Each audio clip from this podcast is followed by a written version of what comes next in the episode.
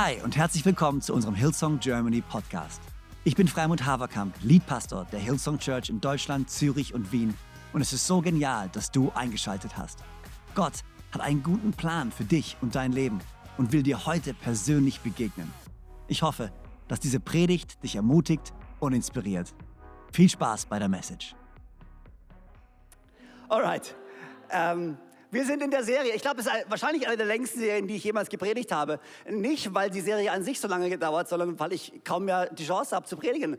Ähm, und deswegen viel weniger äh, das machen darf, was ich eigentlich will. Aber heute ist der nächste Teil von der Ich Bin-Serie. Und äh, das Thema von heute ist ähm, das Statement, was Jesus sagt. Wir sind im Johannesevangelium und wir haben uns die sieben Ich Bin-Statements angeschaut von Jesus. Oder wir schauen sie uns an. Und dieses Statement, was wir heute uns anschauen, ist das erste Statement von den sieben.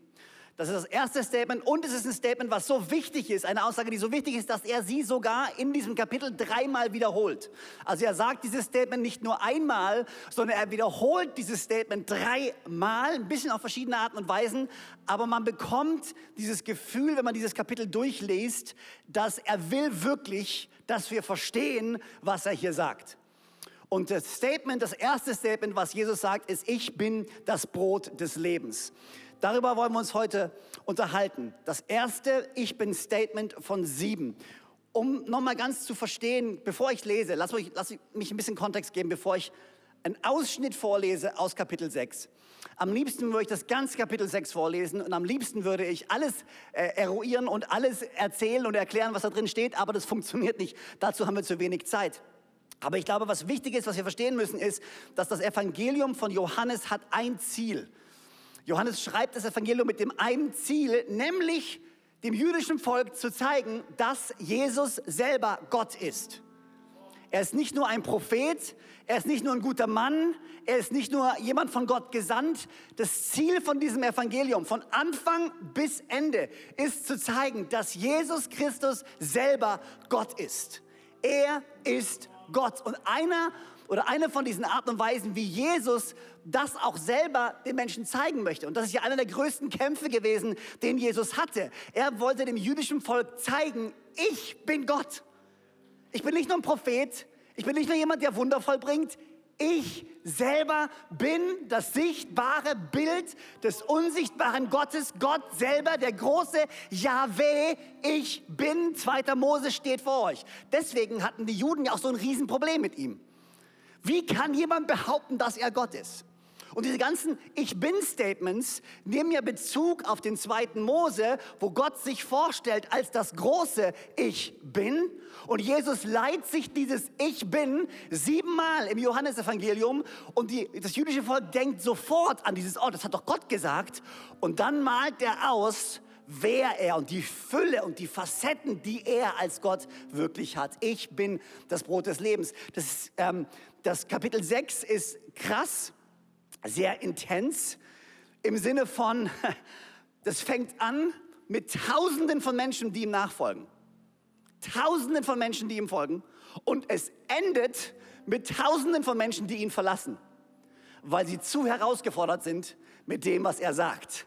Also in diesem Kapitel passiert unglaublich viel und Jesus legt sich wirklich an mit den Leuten.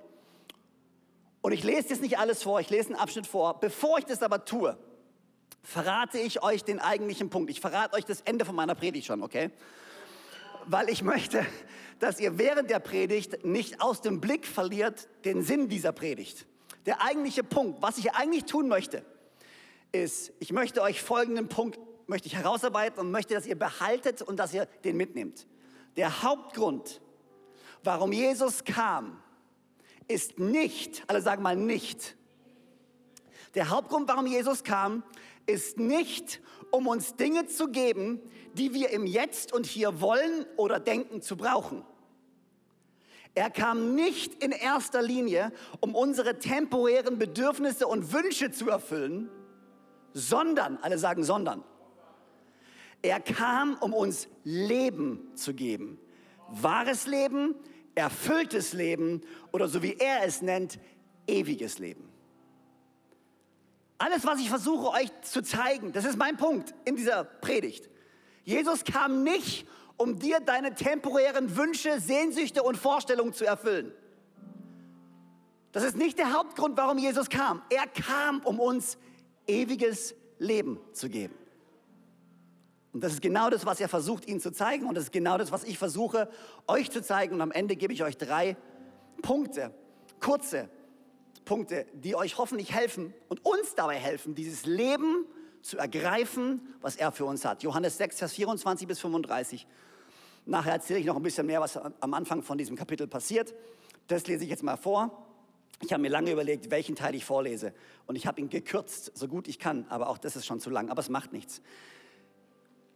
Alright, here we go. Johannes 6, Vers 24 bis 35. Als die Leute schließlich merkten, dass Jesus nicht mehr da war und seine Jünger auch nicht, stiegen sie in diese Boote und setzten nach Kapernaum über, um ihn dort zu suchen. Und auf der anderen Seite des Sees fanden sie ihn dann auch. Rabbi fragten sie ihn, wann bist denn du hierher gekommen? Und Jesus sagte, ich will euch sagen, warum ihr mich sucht.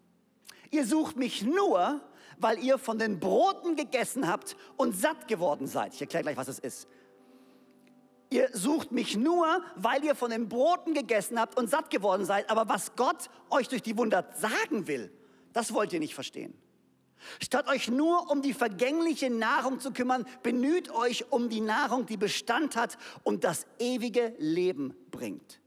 Diese Nahrung wird euch der Menschensohn geben, denn ihn hat Gott, der Vater, als seinen Bevollmächtigten bestätigt. Da fragten sie ihn, was für Dinge müssen wir denn tun, um Gottes Willen zu erfüllen? Und Jesus antwortete, Gottes Wille wird dadurch erfüllt, dass ihr an den glaubt, den er gesandt hat. Doch nun sagten sie, wenn wir das glauben sollen, dass du von Gott gesandt bist, dann lass uns ein Wunder sehen, das uns das beweist. Wo bleibt denn dieser Beweis? Damals in der Wüste haben unsere Vorfahren Manna gegessen, wie es ja auch in der Schrift heißt. Brot vom Himmel gab er ihnen zu essen. Und Jesus sagte, ich sage euch, das Brot vom Himmel, das hat euch nicht Mose gegeben. Es ist mein Vater, der euch das wahre Brot vom Himmel gibt. Denn das Brot, das Gott gibt, ist der, der vom Himmel herabkommt und der Welt das Leben schenkt. Herr, sagten sie zu ihm, gib uns immer von diesem Brot. Und Jesus antwortete, ich bin das Brot des Lebens. Wer zu mir kommt, wird nie mehr hungrig sein. Und wer an mich glaubt, wird nie mehr Durst haben. Und Gott, ich danke dir für die nächsten paar Minuten, die wir haben. Danke, dass du ein Gott bist, der ein viel größeres Interesse hat an unserer ewigen Zukunft als nur an unseren temporären Bedürfnissen. Danke, dass wir zu dir kommen dürfen mit all unseren Sorgen, mit all unseren Nöten, mit all dem, was wir tragen, aber dass du uns einlädst zu einem Leben, was größer ist als nur das Hier und Jetzt. Und so bete ich, dass wir eine neue Offenbarung davon bekommen, was es heißt, Christ zu sein, was es heißt, dir zu folgen, was es heißt, dich zu kennen, was es heißt, als Christ im Hier und Jetzt zu leben. In deinem Namen, Herr Jesus, und alle sagen gemeinsam. Amen. Amen. Danke, André. Amen. Wir sind als Kinder regelmäßig wandern gegangen. Ich weiß nicht, ob, ähm, ob euch als Kindern das auch so gegangen ist, aber ich glaube, die meisten Kinder können Geschichten erzählen von Eltern, die sie auf Wanderungen mitgenommen haben. Und die meisten Kinder sind nicht so begeistert von den Geschichten, äh, von den Wanderungen. Ähm, äh, die Eltern sind immer begeistert. Je älter man wird, an alle jungen Leute da draußen, je älter man wird, desto mehr mag man wandern, weil äh, der Körper kann nichts anderes mehr als wandern. Und äh, man, muss, man muss ja mal an die frische Luft. Ähm, aber wir sind regelmäßig wandern gegangen und wir waren immer im Schwarzwald. Und wir als Kids haben es geliebt. Äh, das, das, was wir am Wandern geliebt haben, war die Wegweiser zu suchen. Es gibt ja immer so Wanderschilder. Das sind meistens so kleine Blechdinger, die sind an irgendwelchen Steinen, an irgendwelchen Bäumen und die markieren diesen Weg mit so einer Farbe, damit du dich nicht verläufst. Und wir haben es geliebt, so einen Wettkampf daraus zu machen. Wer findet das nächste Wanderschild? Wer findet das nächste Zeichen? Wer findet das nächsten oder den nächsten Hinweis, wo es wirklich hingeht? Und wir haben das geliebt, dieses Spiel zu spielen und wir sind rumgerannt und als wir dann am Ziel waren, dann war es für uns eigentlich gar nicht mehr so wichtig, am Ziel zu sein, weil dann wurde es langweilig. Weil sei es der Wasserfall, sei es die schöne Aussicht, sei es das alte Haus, sei es die Kirche, meine Eltern waren begeistert, wollten da bleiben. Wir waren so, jetzt wo wir da sind, kein Bock zu bleiben, lass uns wieder gehen.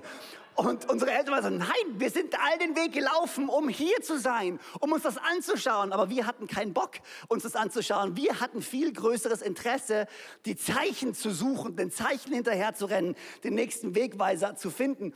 Und jetzt stellst du dir vielleicht die Frage, okay, was um alles in der Welt hat das zu tun mit der Bibelstelle, die ich gerade vorgelesen habe? So ziemlich alles.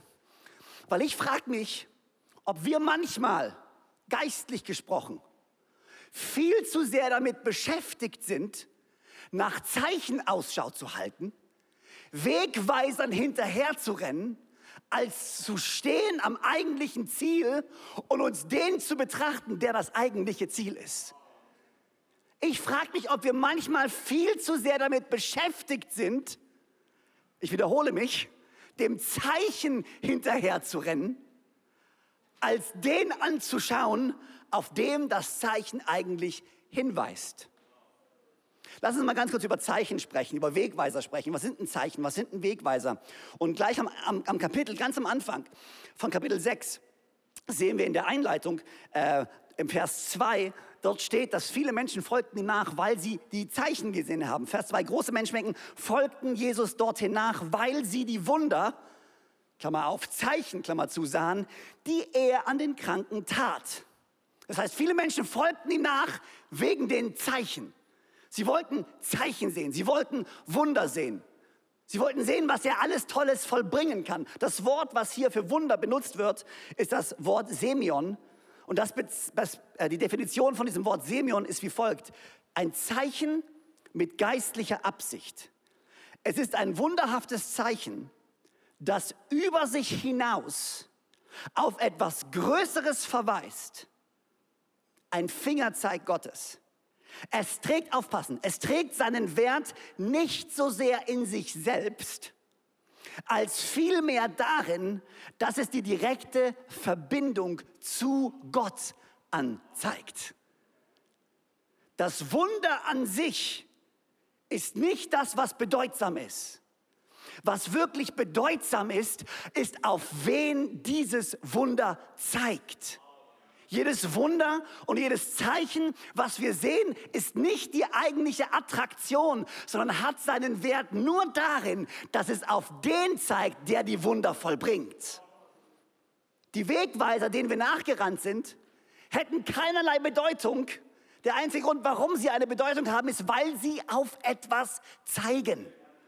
Und wir als Kinder haben das nicht verstanden. Wir fanden die kleinen Blechschilder spannender als den Wasserfall, als den Berg, als den Aussichtspunkt. Aber unsere Eltern hatten verstanden, die Wegweiser sind nur Mittel zum Zweck, um an den Punkt zu kommen und das anzuschauen, wo wir eigentlich hinwollen. Ich frage mich, ob wir manchmal so sehr damit beschäftigt sind, Zeichen und Wunder von Gott sehen zu wollen, einem Zeichen hinterherrennen, dem nächsten Zeichen hinterherrennen, dass wir verpassen, einfach nur zu stehen und ihn anzuschauen. John Piper beschreibt ein Zeichen wie folgt. Er sagt, es ist Gottes Herrlichkeit. Hier ist, er, er beschreibt ein Zeichen. Was ist ein Zeichen? Es ist Gottes Herrlichkeit, die wie in einem Lichtstrahl auf die Erde trifft, den Himmel auf die Erde bringt und etwas Wundersames erschafft.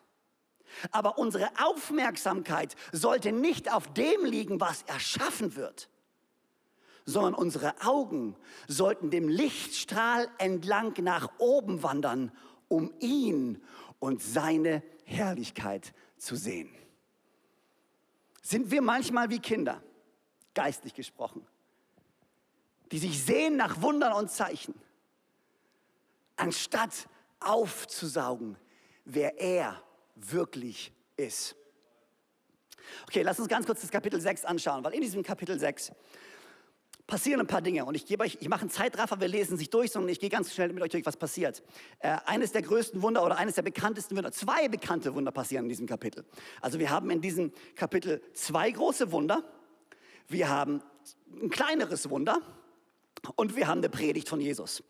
Als Reaktion auf das, was die Menschen getan haben. Also nochmal, in diesem Kapitel 6 haben wir zwei Wunder, die passieren. Wir haben die Reaktion der Menschen auf dieses Wunder wir haben ein kleineres Wunder, was im Endeffekt kein, kein kleines Wunder ist, aber es wird so im Nebensatz erwähnt. Und dann haben wir eine Predigt von Jesus als Reaktion auf die äh, auf das, was die, wie die Leute reagieren auf diese Zeichen. Das erste, was passiert, ist die Speisung der 5000. Hat schon mal jemand was gehört von der Speisung der 5000? Wahrscheinlich zahlreiche Predigten gehört von der Speisung der 5000. Ich werde euch heute keine Predigt geben über die Speisung der 5000. Was passiert ist, das sind Leute, die rennen Jesus hinterher, weil er Zeichen tut. Die haben nichts zu essen. Jesus sagt zu seinen Jüngern, was geben wir ihnen? Die Jünger sagen, schick sie zu McDonald's. Jesus sagt, nein, ihr kocht. Die Jünger, die Jünger sagen, wir haben nur, äh, wir haben nichts, aber da ist ein Junge, der hat fünf Brote und zwei Fische. Jesus sagt, fantastisch, kommt her. Sie ähm, das, er bricht das Brot, er verteilt es und alle kriegen genug zu essen. Das ist das erste Wunder, was passiert. Okay? Dann ähm, gehen die alle Leute gehen schlafen. Jesus und die Jünger gehen aufs andere, auf die andere Seite vom Meer, vom Wasser. Die Leute wachen am nächsten Morgen auf und denken sich, hey, wo ist Jesus? Wo ist die Jünger? Ah, wir wollen mehr Brot. Ähm, und rennen ihm hinterher. Okay? Und dann kommt dieser Moment, wo sie Jesus finden. Die Menschenmassen suchen ihn wieder, weil sie wollen mehr von dem, was er ihnen gegeben hatte. Und dann kommt der Moment, und das ist die Einleitung von einer Predigt, die Jesus hält und von einer Konversation, die er hat mit dem jüdischen Volk in der Synagoge. Vers 26, er sagt euch, ich will euch sagen, warum ihr mich sucht. Ihr sucht mich nur, weil ihr von den Broten gegessen habt und satt geworden seid. Aber was Gott euch die, durch die Wunder sagen will, wollt ihr nicht verstehen. Statt euch nur um die vergängliche Nahrung zu kümmern, bemüht euch um die Nahrung, die Bestand hat und das ewige Leben bringt. Diese Nahrung wird euch der Menschensohn geben, denn ihn hat Gott der Vater als seinen Bevollmächtigen bestätigt. Das ist ein krasser Kontrast zu Vers 2. Vers 2, die Menschen folgen Jesus nach wegen den Zeichen. Und Jesus ermahnt die Menschen nicht. Sie sind da und er ermahnt sie nicht, sondern er dient ihnen. Er predigt, er gibt ihnen Brot. Ein bisschen später laufen die Leute ihm wieder hinterher, wollen noch mehr von ihm. Und jetzt auf einmal ermahnt Jesus sie. Warum? Weil die Menschen noch einen Schritt weitergegangen sind. Nicht nur, dass sie nur das Zeichen sehen wollten. Was sie jetzt wollen ist, sie wollen, dass Jesus ihnen das gibt, was sie brauchen. Für sie ist auf einmal Jesus Mittel zum Zweck geworden. Was sie machen wollten, ist schon nach dem ersten Moment, als Jesus das Brot bricht, kommt die Reaktion von den Menschen und sie sagen zu sich, ey, ey, ey, der, der, das ist der Messias, das ist der Prophet, das ist der Mann Gottes, wir machen ihn zum König. Und Jesus zieht sich zurück in die Berge, steht dort weil er wusste, okay, die wollen mich zum König machen. Ich habe ihnen Brot gegeben, sie haben das Wunder gesehen, sie wollen mich zum König machen. Jesus zieht sich zurück in die Berge. Und ich habe mir das durchgelesen und habe zum allerersten Mal verstanden, glaube ich, warum Jesus all den Leuten immer sagt, nachdem er ein Wunder getan hat, erzähl es keinem. Hast du schon mal die Frage gestellt? Schon mal oft gelesen, wenn Jesus ein Wunder tut an jemanden, sagt er immer, hey, hey, hey, erzähl es keinem. Weißt du warum? Weil Jesus gewusst hat, dass sie dieses Zeichen falsch interpretieren werden dass sie das Wunder mehr feiern werden als den, der das Wunder vollbracht hat. Jesus hatte kein Interesse daran, bekannt zu werden, sondern Jesus wollte Einfluss nehmen.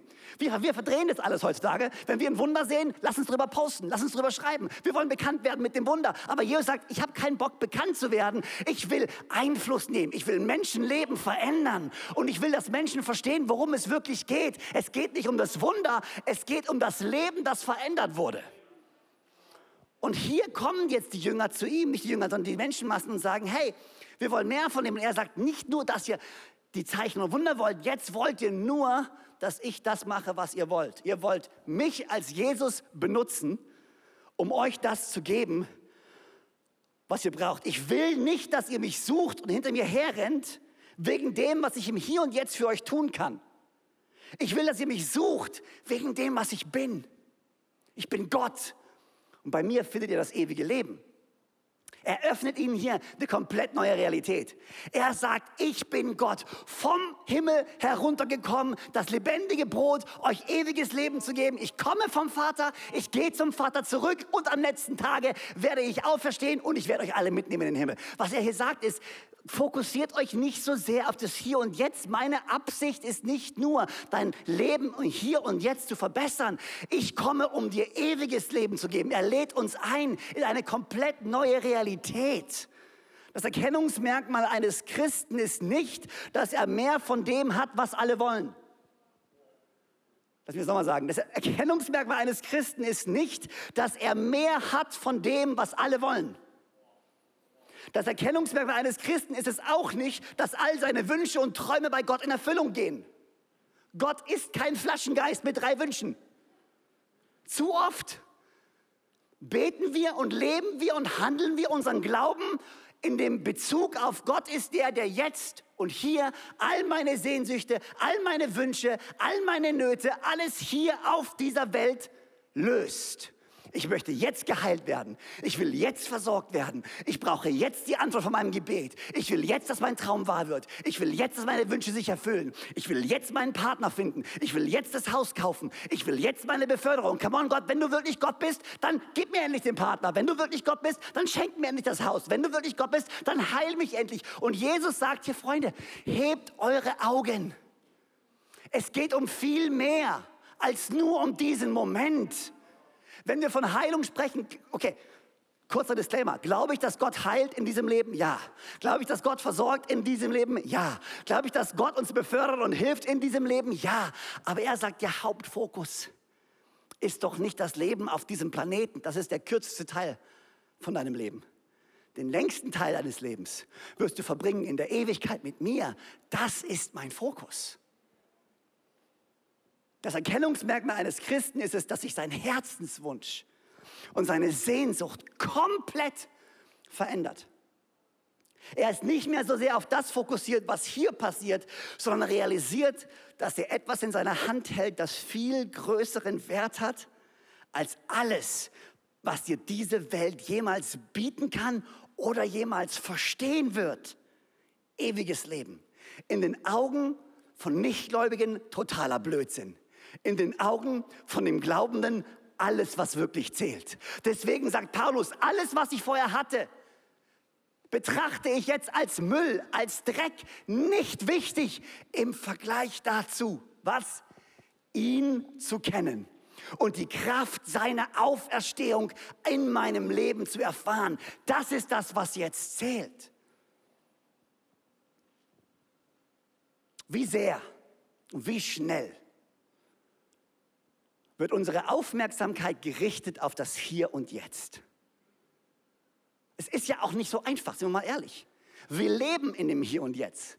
Wir fühlen das Hier und Jetzt. Wir leben in dieser reellen Welt und wir spüren, wir schmecken, wir, wir, wir haben die. Und wir müssen verstehen, es gibt eine ganz, ganz andere Realität, noch eine ganz, ganz andere Welt, eine ganz andere Dimension, von der die meisten Menschen gar nichts wissen, zu denen uns Gott einlädt. Und wir müssen verstehen, dass, dass, der Hauptbestandteil unseres Lebens ist nicht im Hier und Jetzt in der realen Welt, sondern in diesem ewigen Leben, zu dem Gott uns einlädt. Wir leben jetzt schon in dieser Ewigkeit. Sein Königreich Gottes, zeig uns das Königreich. Wo ist es? Ist es hier? Ist es da? Und Jesus sagt, nein, nein, nein, das Königreich Gottes ist nicht so, wie ihr euch das vorstellt. Es lebt jetzt schon mitten in euch.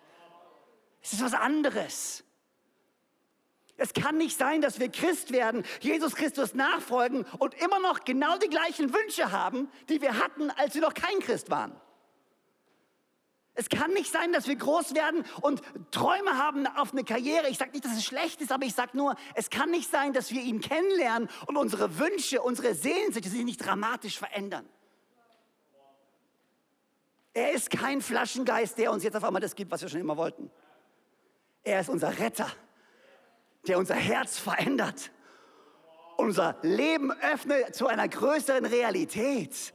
Unsere Werte verschieben sich, unser Herz verändert sich, unsere Ziele verändern sich. Ich lebe nicht mehr für mich, ich lebe jetzt für ihn. Sehr unattraktiv, das zu predigen. Ich dachte, Jesus kam für mich und für meine Wünsche, für mein Haus, für mein Boot, für meine Karriere, für meine Familie, für meine Träume. Was? Ich soll für ihn leben?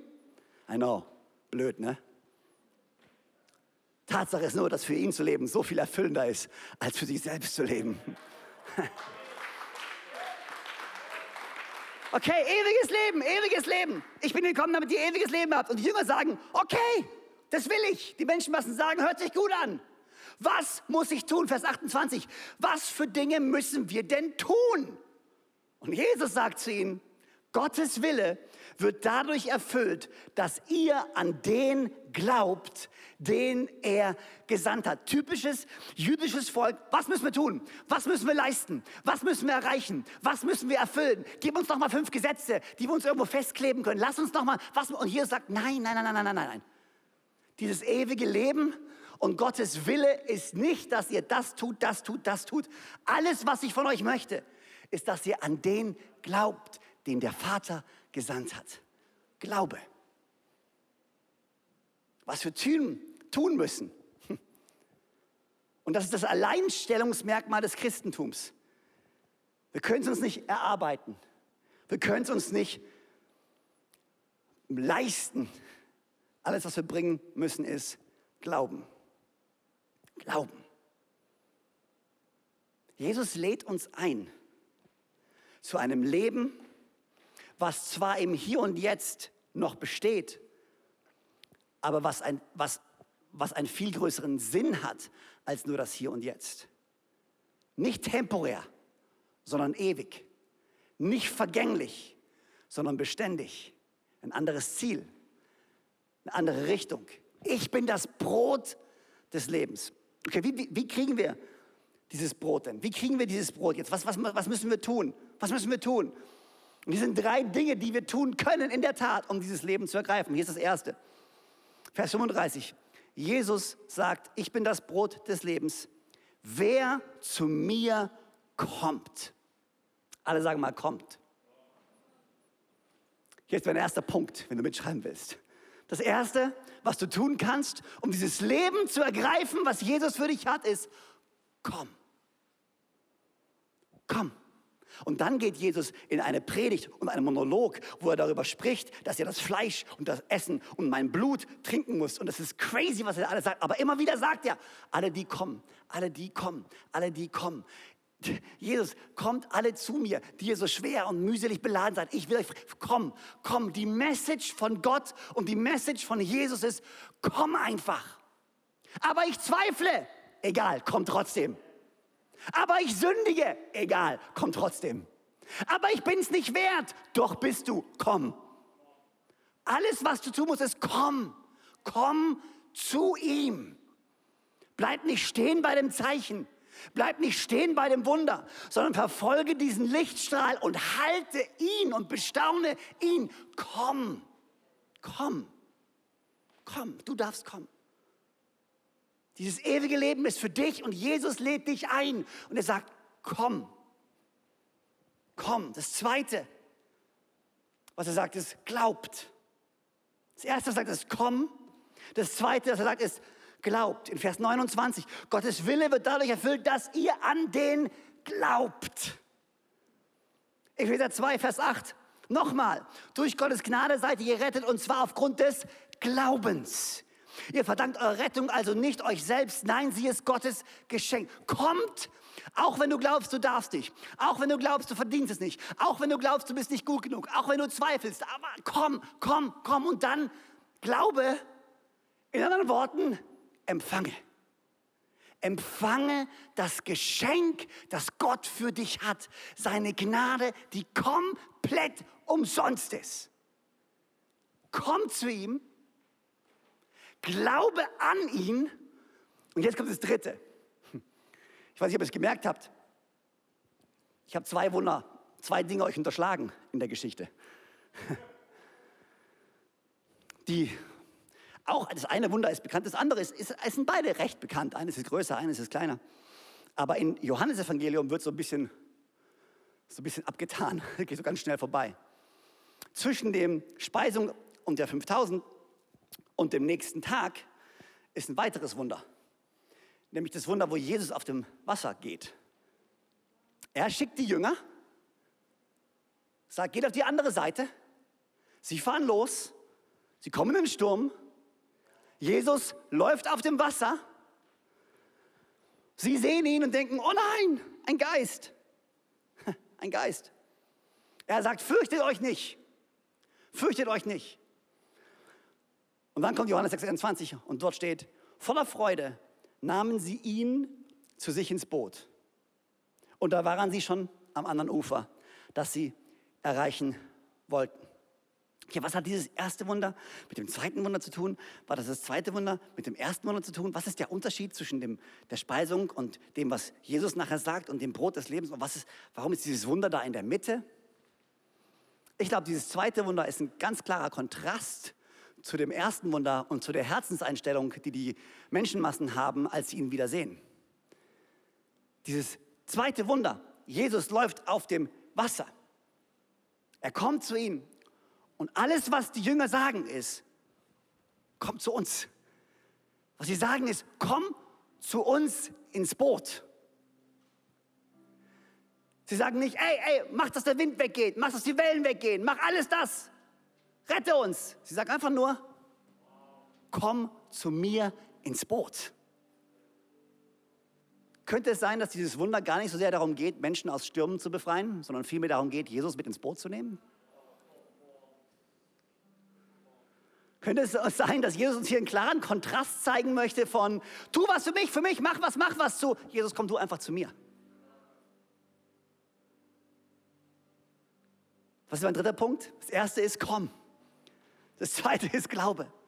Und das dritte ist, lade mich ein. Lade mich in dein Boot ein. Das ist das, was Jesus möchte.